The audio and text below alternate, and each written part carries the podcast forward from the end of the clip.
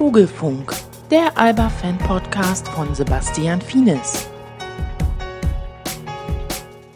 Hallo und herzlich willkommen zu einer neuen Folge des Vogelfunks. In den vergangenen Wochen und Monaten ist viel passiert bei den Profis von Alba Berlin. Es gab sieben Neuzugänge, darunter auch ein neues Trainergespann. Im Folgenden hörst du Interviews mit Albas neuem Headcoach Ahmed Chaki, mit der neuen Nummer 1 Peyton Siever, Sportdirektor Ima Ojeda und Geschäftsführer Marco Baldi. Beginnen möchte ich mit dem 41-jährigen Türken Chaki, der an der Seitenlinie das Zepter von Sascha Obradovic übernommen hat. Er kommt vom türkischen Topclub Anadolu Efes Istanbul, mit denen er in der abgelaufenen Saison türkischer Vizemeister wurde. Chaki hat bei Alba einen Vertrag für zwei Saisons unterzeichnet. Ich habe ihn gefragt, wie bislang die Vorbereitung läuft.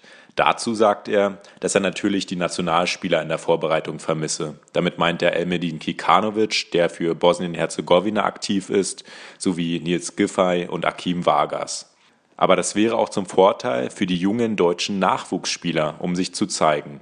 How has the preparation been so far with the new guys? Yeah, I, I, think it's good. We are missing some players, small injuries, and national teams because of national teams. But uh, we have chance to work others and mostly the young players to understand which uh, what kind of young players we have. And I think for starting is good, normal process. You know, some players is less, but uh, at least we start somewhere to you know work and uh, improve each day. What do you think of the team chemistry so far? Developing process? Nah, that, you know, for improving chemistry or having chemistry, you know, you you cannot know before everybody comes together. That's why we need time to see the others together. But which players we are working now together, I can say that everybody normally has a, a desire to work together but it's normal because we are just beginning of the season important is how we keep that to you know till end of the season i really care about that eine erste Teambuilding-Maßnahme haben die Albatrosse auch hinter sich. Zum 25-jährigen Jubiläum der Partnerschaft zwischen Hauptsponsor Alba und dem Verein hat der Vorstandsvorsitzende der Alba Group, Dr. Axel Schweitzer, die Spieler und Trainer auf einen Schrottplatz in Spandau eingeladen, um zu zeigen, wie Altmetalle zu Rohstoffen recycelt werden. Für die meisten Spieler war das eine neue Erfahrung, so wie zum Beispiel für Albers neuen Point Guard Peyton Siever.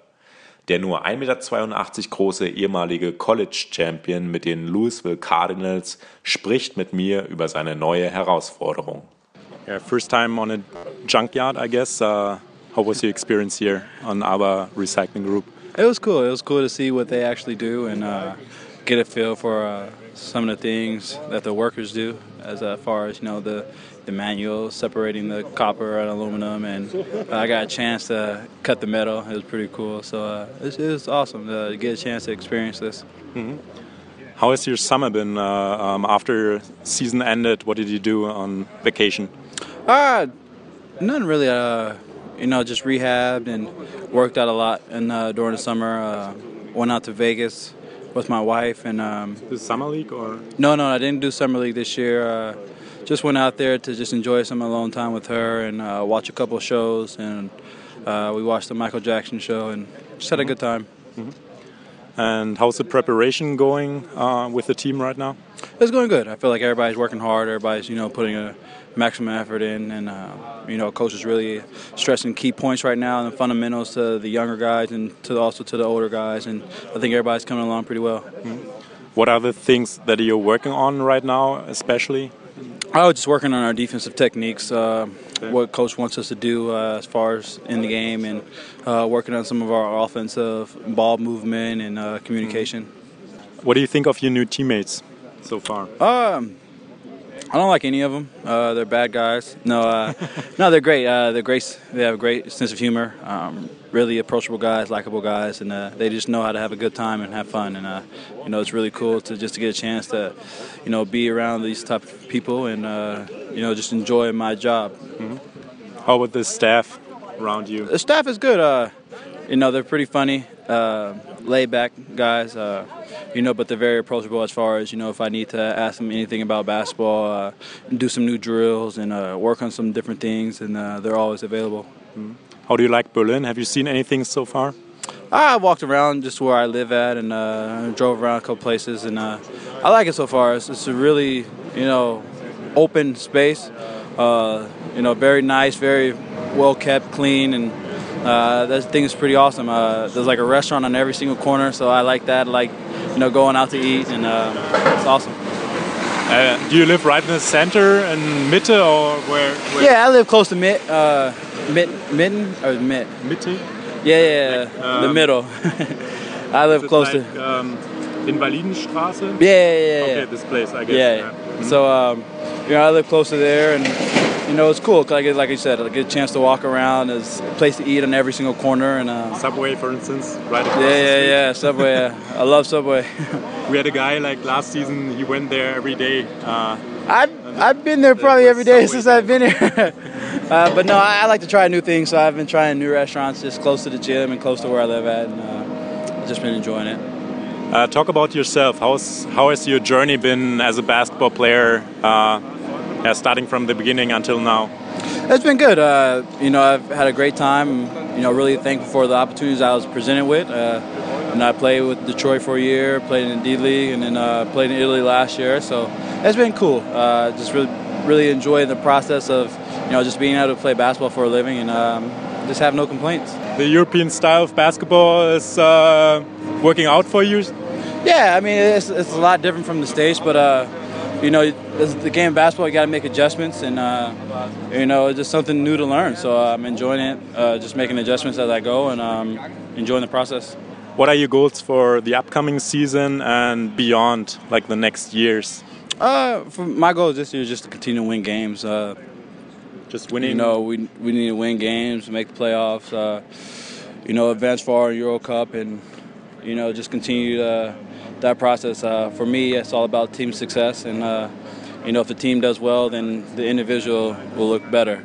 You know, if our team doesn't do well, then the individual will look as good. So uh, for me, I've always been taught just to, you know the team success becomes comes first, and uh, your individual success will you know come with it. Mm-hmm. Have you seen any games of the German league yet? Um, do you know what to expect? Um, in the National League? Or no, I haven't got a chance to see any of the games in the German League. So uh, looking forward to watching film with the coach and just dissecting. Uh, it's it's, different, just because of the fact that you know so many new players go to different teams and you know switching every year most likely, and so it'll be cool to just get a chance to watch film on some teams who have uh, similar players from the last year and uh, just continue to watch them. Uh, I get the chance to talk to some of the players who played here last year and just get a feel for them and how they play and just pick their brain about you know how the league is, how the refs are, and uh, just go from there. Sorry übrigens für die Hintergrundgeräusche während des Interviews. So ist das eben, wenn man auf einem Schrottplatz steht. Da muss man aufpassen, dass man nicht selbst geschreddert wird. Mit Sportdirektor Ima Ocheda habe ich als nächstes über seine Aktivitäten während des Sommers gesprochen. Für ihn ist es ja eine besonders arbeitsreiche Zeit, während andere Urlaub machen. Ima Ojeda war ja unter anderem bei der Summer League in Las Vegas, wo sich viele Athleten tummeln, die den Sprung in die NBA schaffen wollen. Yeah, Ima, um, did you get all the players you wanted during the summer? Or? Yeah, absolutely. I mean, yeah. the guys. Yeah, yeah. The guys. Uh, I'm very happy and excited because uh, the guy we have. Uh, I mean, we selected. Okay, so so so I'm happy. Yeah, completely. Talk about this summer league you uh, attended. Uh, what was it like, and uh, what did you do there? Well, the summer league is is, is mainly an event uh, that uh, you can either watch uh, the players live and also see some behaviors outside the the focus of the cameras in a in a video. Uh, and also it's an event where everyone is there you know agents coaches so for me it's really important get information uh, about the players not just uh, technical or tactical information uh, this is we, we judge them uh, but to get information about how how they are as uh, guys and behavior and, okay. and, things like that and this is a place that is good because everyone is there. A lot of coaches, and, mm-hmm. and luckily, I, ha- I, know a lot of people through all these years of experience working in uh, So lots of networking there. Exactly. And And then- did you get any new contacts uh, for this season? Did you see any players that are on the current team now that played summer league there, or is it just uh, like for the future to watch the, Yeah. the players there? No, I mean, it's, it's always. I mean, not always, but but uh, a lot of years both. Okay, Malcolm was there playing. yeah. Uh, he didn't play very well, we have to say there, uh, but uh, but he was there playing. Okay, so so sometimes there's there's players that you sign uh, and you watch them there, but but this is not the main reason. Okay, we follow them, we watch video, analyze, and then if we can uh, see them live. This is very useful. Useful. So I, I always try to see the players live if possible. Uh, but even uh, not for this year. Okay, so you do all the job for the next year. Maybe next year we will consider it a player that we that we watched in one of the events, this summer league or some others uh, during this year. So it's very useful. You've seen Alba uh, at the middle of last season, and uh, yeah, what are your expectations for this season? You Well, see the new players. Yeah, here? no, well, we have um, uh, it's uh, I would say uh, we keep uh, I think a good core of the of the team, um, and then we add a lot of new players. So so we have a mix there, and uh, I like that. Uh, I think that uh, that we need to. Uh, work that is something that we are doing in adjust everything quick the new players to the to Alba Berlin to the German league to to the European style sometimes. And uh, and uh, but you, we are ambitious we are ambitious. We definitely wanna wanna set our goals whenever the preseason is will be over. Uh, but uh, but no we want to be competitive and, and, and, and definitely we want to we want to play well and do well and get some achievements either in BBL and in Eurocup Can you say a few words about the new staff, uh, the coach and the coaching staff also? Yeah. Well, um, pretty happy as well. Pretty happy as well. Ahmet, uh, the head coach, is a guy that I know three, four, yeah, about three or four years ago, uh, and um, and um, I like him. He's a he's a young guy, ambitious, with the knowledge, and uh, despite being young, he has a long experience as a head coach because he started uh, pretty early, and uh, so I think it's a perfect combination. Somebody that, that really is going to be in the next year high level, maximum level coach in Europe. I'm pretty sure about that. Uh, so we're we're very happy to have him him here. Um, and also, uh, the we keep Thomas is already with us. We're we're really happy because Thomas is a is a coach that grew up in Alba since the real beginning, Yeah. then get some experience in Trier, um, and and uh, since last year he's back with us. So so for me this is something really important because shows you know that also we want to develop coaches uh, and and give them the opportunity to be part of the BBL team. Um, Fatih is a, is a young guy um, with a big desire and also big knowledge uh, from from Turkey. Used to work with with uh, with Ahmet, not not too long, but uh, but they connect very well in the last the last year. Uh, so I think it's a great uh, help for him.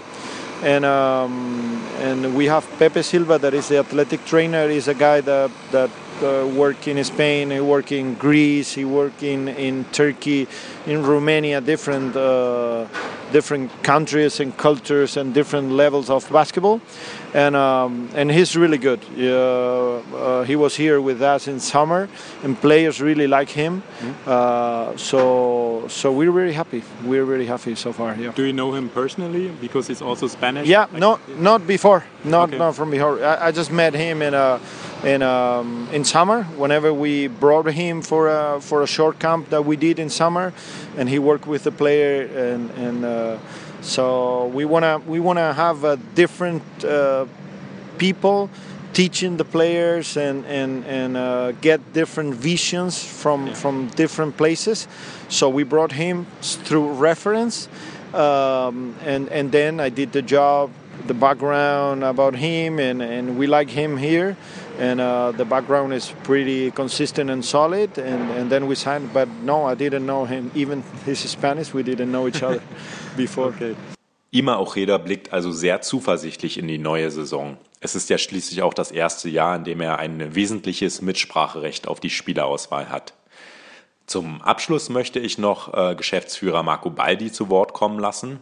Als erstes spricht er darüber, wer die Führungsrolle im neuen Alba-Team übernehmen soll, nachdem ja Ex-Kapitän Alex King bei Bayern München unterschrieben hat. Das ist zum Beispiel ein Thema. Also wir kriegen fünf Tage, da ist Giffey dabei, da ist Vargas dabei, da ist Skikanovic dabei. Also drei im Prinzip Führungsspieler. Die kommen zurück und eigentlich muss bis, eigentlich vier Tage später spielst du oder fünf Tage später. Also eigentlich müsste bis dahin schon das, die Hierarchie und wer ist eigentlich Kapitän und so, müsste bis dahin alles gefunden sein. Geht nicht. Dragan vielleicht. Wer ist Dragan? Milosavljevic. Ach so, Gaggi, der, ich habe den, äh, sorry, ja, der heißt bei mir Gaggi. Ja, Gaggi. Ja, ja, also das wird man sehen. Wie gesagt, das geht jetzt gar nicht so drum, äh, wer das dann am Ende konkret ist, sondern es geht halt darum, dass man ein Gefühl füreinander hat, dass man, das, da reißt sich auch nicht jeder drum. Ne? Also es gibt Spieler, die wollen lieber äh, sich mehr im Hintergrund halten und es gibt eben Spieler, die eher nach Führungspositionen streben. Und zwar nicht äh, amtlich, sondern auf dem, auf dem Feld. Das ist auch das Entscheidende. Und das muss sich rauskristallisieren. Dazu brauchen wir alle. Und deshalb werden wir, ich sage es, wiederhol's, deshalb werden wir dieses Jahr schon ein Weilchen brauchen, äh, bis sich das alles äh, gefunden hat, die Chemie da ist, äh, nicht nur spielerisch, sondern auch, auch auf, dem, auf, dem, auf, auf der menschlichen Ebene. Was hat für euch letztlich den Ausschlag gegeben, sich für, die, für den Eurocup zu entscheiden, statt für die Champions League von der FIBA? Also ganz klar das stärkere Teilnehmerfeld. Also das ist das, das, ist das was wir haben immer gesagt, wir, wir, wir, wir sind Alba und wir wissen, was unsere Fans wollen, da müssen wir nicht viel drüber reden, wir wissen das. Also wir wollen die bestmöglichen Gegner äh, in Berlin haben. Und äh, das, wollen, das wollen die Spieler, das wollen unsere Fans, das will der Club, das wollen alle. Und äh, da, wo die Wahrscheinlichkeit am höchsten ist, wo das gewährleistet ist, da werden wir versuchen zu spielen, wenn wir dafür qualifiziert sind. Und das ist, das ist wahrscheinlich der Eurocup, muss man wahrscheinlich sagen. Und vielleicht auch die Aussicht, äh, in, äh, perspektivisch in der Euroleague zu spielen. Wenn man sich das vielleicht nicht verscherzen mit der Euroleague, wenn man jetzt sagt, man geht zur FIBA? Oder? Ja, ach, weiß ich nicht. Also das ist so- sowieso, wir haben eine große Bewegung im europäischen Basketball. Das können wir jetzt auch hier echt nicht in anderthalb Minuten ab, abhandeln. Können wir gerne mal in Ruhe besprechen. Aber da ist eine richtige Bewegung drin. Da geht es aber nicht darum, dass man irgendjemand gefallen will oder nicht gefallen will. Alba ist Gott sei Dank in der Position, dass eigentlich die alle wollen. Äh, und wir müssen halt für uns entscheiden, was das Beste ist. Äh, Und wo wir eher die Zukunft sehen. Aber das ist im Moment sehr schwer abzu, abzuschätzen, weil, wie gesagt, extrem viel Bewegung drin ist. Nicht nur aktuell, sondern auch was die Struktur äh, der Wettbewerbe in den nächsten Jahren anbelangt. So viel Marco Baldi zur Auseinandersetzung der Euroleague mit der FIBA. Wer letztlich die Gegner im Eurocup sein werden, bleibt auch noch abzuwarten. Fest steht jedoch, dass die Bundesliga-Saison am 24. September startet, und zwar mit einem Heimspiel gegen Bonn. Bis es losgeht, bestreiten die Albatrosse noch diverse Testspiele, unter anderem gegen Bundesligist Braunschweig. Das soll es erst einmal gewesen sein. Bis zur nächsten Folge des Vogelfunks.